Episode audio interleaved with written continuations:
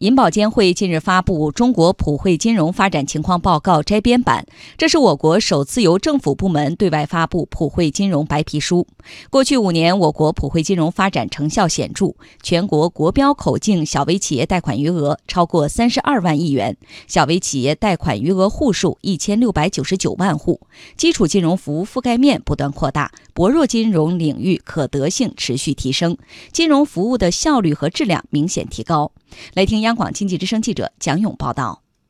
中国普惠金融发展情况报告显示，五年来，我国普惠金融发展成效显著。一是基础金融服务覆盖面不断扩大，普惠金融服务向基层、县域、乡村和社区不断延伸。截至二零一七年末，我国银行业网点乡镇覆盖率达到百分之九十六，保险机构达到百分之九十五。二是重点领域金融可得性持续提升，信贷服务的覆盖面进一步加大。三是金融服务的效率和质量明显提升。原银监会普惠金融部主任李军峰说：“目前为止，小微金融全部的贷款我们是三十二万亿，占整个银行业贷款的百分之二十五。那么有一千七百万户小微企业目前是有贷款的，那么小微企业贷款的覆盖率大概是在百分之二十。涉农贷款大数也是三十二万亿，占整个银行业贷款的百分之二十五。那么这其中我们有九千万农户。”有农户贷款，那么贷款总量是九万亿，就是百分之三十的农户目前在银行机构有贷款。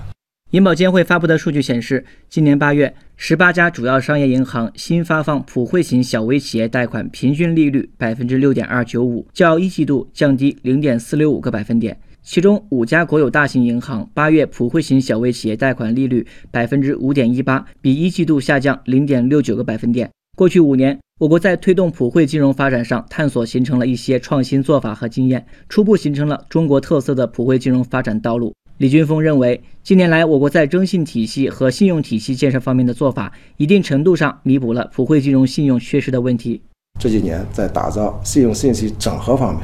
推出的银税互动也好，银商合作也好，都是信用信息的整合。那么在征信和风险分担体制方面，我们这几年初步形成了。国家融资担保基金、地方政府性担保公司和县一级的基层的担保公司这一套政府性的融资担保体系，利用财政的自己的杠杆作用，使金融资源更好的投入到小微和三农。不过，我国普惠金融发展上仍然存在一些短板，例如一些农村地区仍然存在金融服务空白区，一些小微企业还有农民仍然存在融资难、融资贵、融资慢的问题。李军峰认为，跟社会各界对普惠金融的预期相比，普惠金融的发展依然面临比较严峻的形势。一个就是原来一些政策还没有完全落地，上面定了很多政策，到基层落不了地；